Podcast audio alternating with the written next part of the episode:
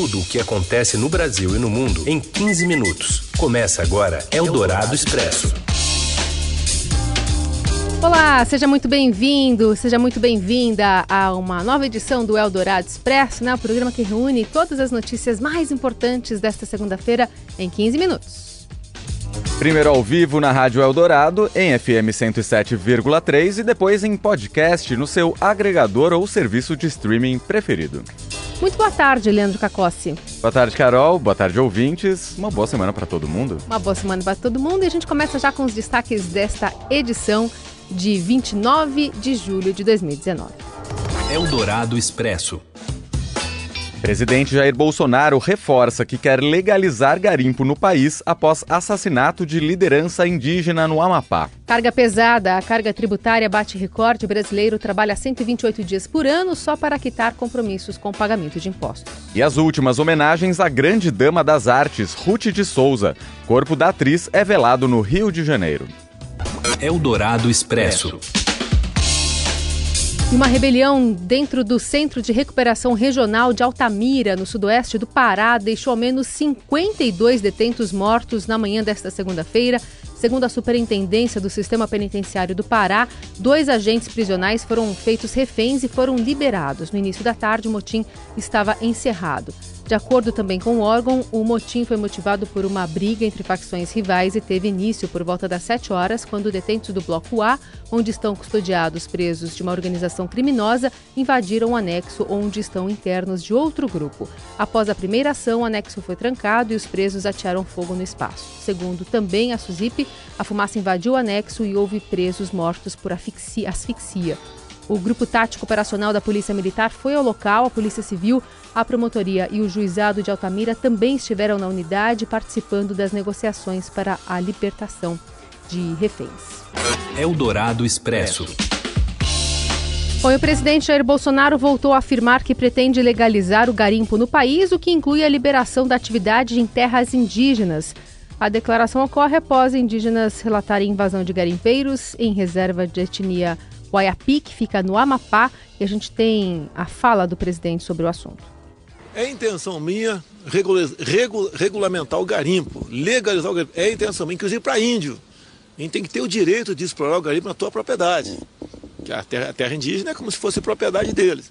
Lógico, ONGs e outros países não querem, querem que o índio continue como preso num, num zoológico, animal, como fosse um ser humano pré-histórico lá dentro. Isso é muito bom para eles. Bom, o Ministério Público Federal investiga a morte de um cacique indígena e a invasão desses garimpeiros lá no Amapá. A Polícia Federal e o BOP já estão na área localizada a 200 quilômetros de Macapá. A FUNAI diz que há entre 10 e 15 homens armados próximo à aldeia e o assassinato da liderança expõe o um acirramento da violência na floresta sob o governo de Jair Bolsonaro. E também atacou o presidente da OAB, e disse que pode contar a verdade sobre o desaparecimento do pai de Felipe Santa Cruz na ditadura militar. Essas informações vêm direto de Brasília com a repórter Júlia Lindner. Olá, Carolina. Olá, Leandro. Oi, o presidente Jair Bolsonaro deu uma longa coletiva de imprensa hoje ao deixar o Palácio do Alvorada e atacou o presidente da OAB, Felipe Santa Cruz, ao dizer que pode contar a verdade sobre como o pai dele desapareceu na ditadura militar. Felipe é filho de Fernando Santa Cruz, que era contrário ao regime militar e foi preso em 74. Depois disso, ele nunca mais foi visto e ele morreu naquele mesmo ano. Em 2012, o ex-delegado do DOPS, Cláudio Guerra, contou que o corpo corpo de Fernando foi incinerado no forno de uma usina de açúcar. Essa não é a primeira vez que o presidente fala sobre o assunto. Ainda como deputado em 2011, ele disse que Fernando é, morreu embriagado. Agora ele aumentou a atenção ao comentar a atuação da OAB e falar das investigações sobre o caso de Adélio Bispo, que o esfaqueou no período da campanha eleitoral.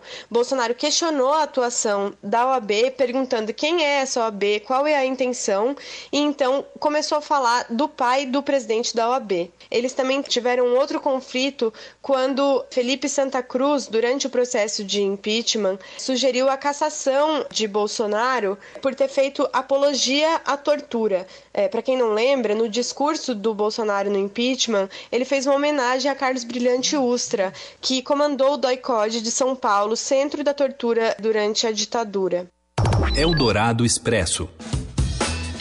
E a Justiça marcou para amanhã novos depoimentos para a audiência de custódia dos quatro suspeitos do ataque hacker a autoridades.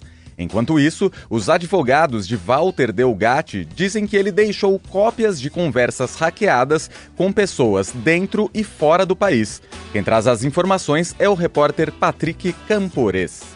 Walter Delgatti Neto, aquele que confessou ter invadido centenas de celulares de autoridades do país, incluindo o presidente Jair Bolsonaro, afirmou que o conjunto das mensagens extraídas nos celulares de autoridades encontra-se guardado por terceiros no exterior. A informação está em um documento assinado pela defesa de Delgatti. Esse documento foi obtido pelo Estado de São Paulo. O documento diz o seguinte: para todos os fins, registra-se que o conjunto das informações está devidamente resguardada por fiéis depositários nacionais e internacionais. Em outro trecho da nota, Delgatti Neto diz espantado com a fragilidade do sigilo no Brasil. E tem mais, ele sugere melhoria no sistema de comunicação nacional e convida para uma regulamentação e melhoria na transparência quanto ao acesso e ao uso de ditas redes de informação pelo poder público, em plena defesa do melhor interesse público, respeitados os princípios fundamentais da Constituição Federal. Por meio do documento entregue pela defesa, Delgatti Neto afirma ainda que falhas no aplicativo Telegram e de outros aplicativos online, a bem de direitos individuais e público, devem ser corretamente testadas pelos serviços online, por agentes de fiscalização pública, bem como por seus usuários. A defesa do hacker ressaltou, por outro trecho, que seu cliente atualmente não está afiliado a agremiações políticos partidárias. É, e de posse da confissão do hacker Walter Delgatti, a Polícia Federal está direcionando as investigações para descobrir se há financiadores do crime. Né? Fora isso, há muita pressão para dar um viés político partidário nessa crise dos hackers no Congresso. Na sexta passada, a deputada estadual gaúcha Manuela Dávila, que foi candidata a vice na chapa petista, confirmou ter recebido uma comunicação na qual desconfiou e que encaminhou ao hacker, ao jornalista também Glenn Gleward, fundador do site Intercept Brasil. A PF o considera líder do grupo, mas estuda a possibilidade de ter usado os outros três suspeitos para receber dinheiro também. E segundo a colunista da Rádio Dourado e do Estadão, Eliane Cantanhede, a pressão vem por parte dos que querem atacar o ministro Sérgio Moro e a Lava Jato, mas também por parte do governo. O governo está usando muito isso para dizer, tá vendo? Era uma operação de esquerda, era alguma coisa vinculada ao PT, porque a Manuela Dávila foi, ela é do PCdoB e ela foi candidata a vice na chapa do Fernando Haddad do PT nas eleições do ano passado.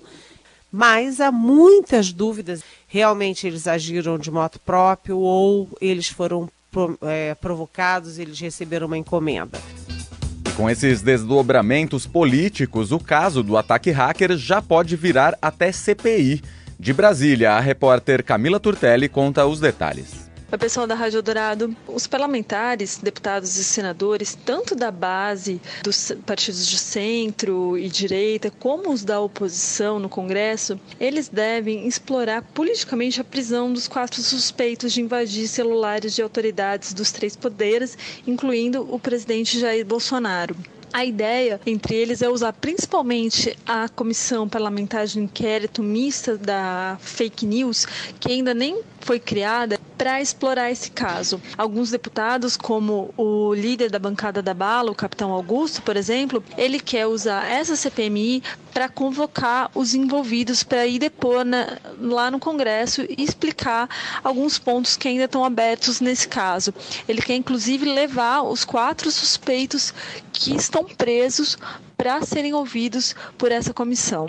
Já os deputados da oposição, eles querem convocar principalmente o ministro da Justiça, Sérgio Moro, também para falar sobre o caso. Eles devem explorar essa questão do Sérgio Moro ter indicado que tinha acesso a algumas informações da investigação. Vamos aguardar a volta do recesso, que é na semana que vem, a criação dessa comissão das fake news para ver como que os deputados devem de fato agir. É isso, um abraço.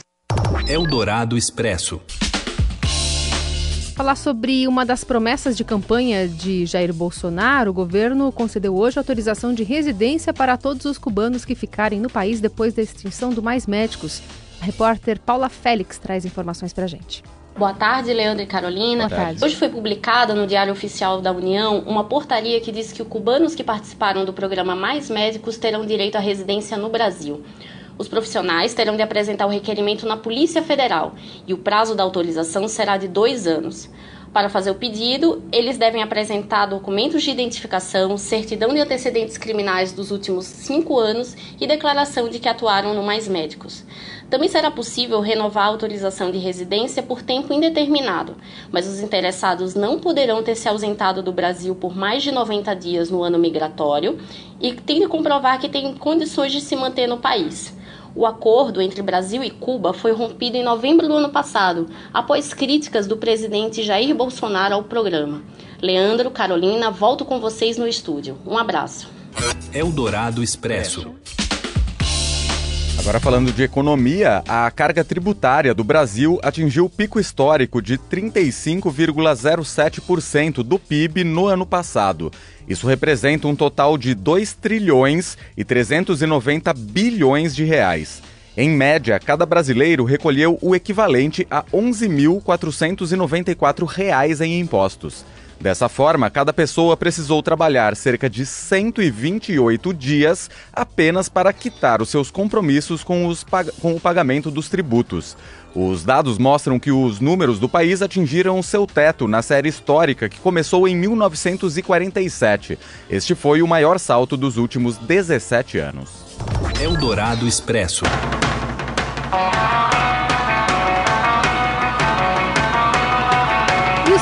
Surf estreia hoje nos Jogos Pan-Americanos e o Brasil terá oito atletas na disputa. A modalidade é novidade do programa para os Jogos Olímpicos de Tóquio, né, em 2020.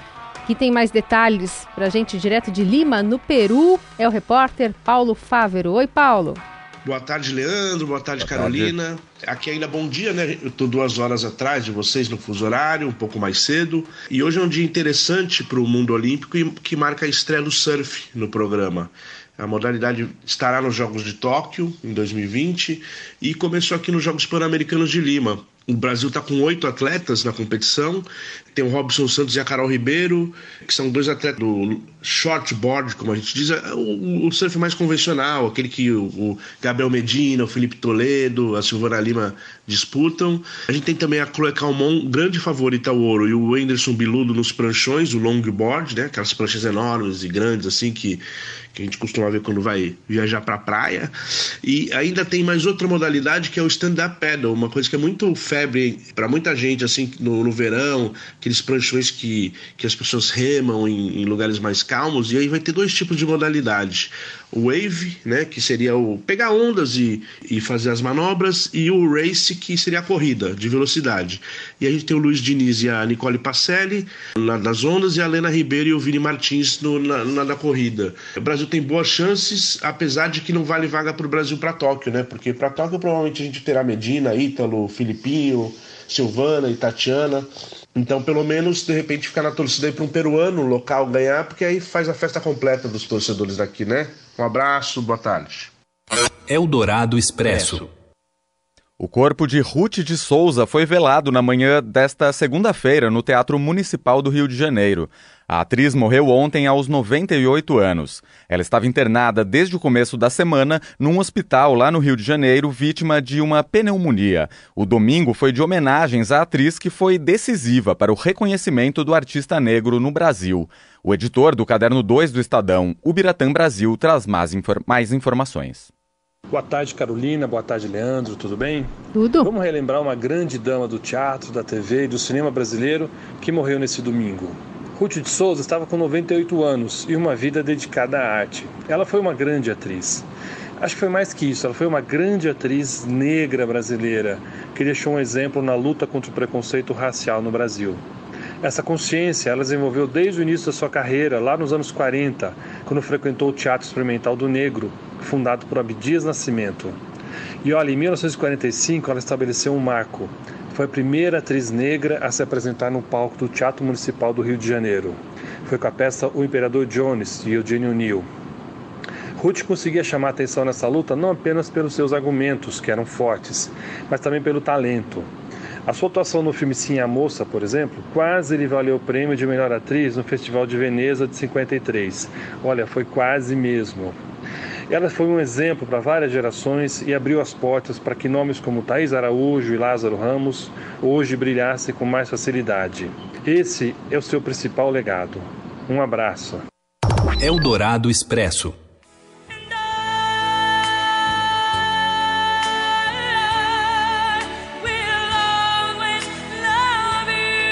Segurança de altos executivos não é mais a mesma. Consultorias de negócios passaram a oferecer aqui no Brasil um novo tipo de serviço de proteção digital, uma espécie de guarda-costas na internet.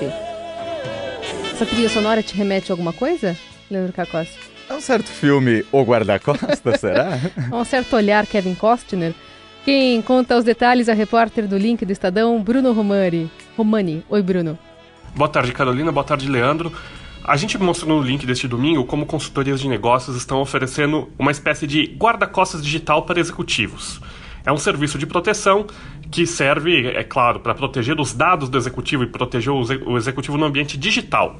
Então, existe ali é, vários tipos de serviço, mas é, basicamente pode acontecer o, o, monitoramento da atividade do, do executivo na internet. Então, se ele tem o perfil aberto no Instagram ou se ele tem o perfil aberto no LinkedIn, essas consultorias ficam monitorando para ver que tipo de dados da, é, conectados às empresas ou conectados à vida pessoal do executivo é, ficam expostas e elas é, tentam proteger ali o, o, que acontece na vida do executivo. A gente apurou, por exemplo, uma história de uma empresa que perdeu 90 milhões de dólares, uma empresa brasileira, é, num golpe em que é, dados pessoais de, do executivo e, e, dos funcionários que trabalham com ele foram é, captados e aí os, os, golpistas, os criminosos acabaram usando esses dados para aplicar um golpe gigantesco na empresa.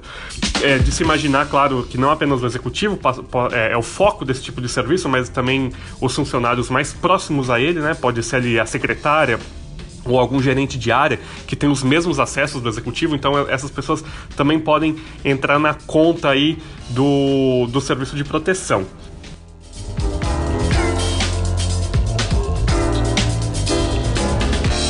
Valeu, Bruno. E com as informações do link do Estadão, a gente encerra essa edição do Eldorado Expresso. Para conversar conosco, a hashtag Eldorado Expresso nas redes sociais. Uma boa semana para todo mundo, uma boa semana, Carol. Até amanhã. Até amanhã, Leandro. Até, até amanhã a todos. Você ouviu Eldorado Expresso tudo o que acontece no Brasil e no mundo em 15 minutos.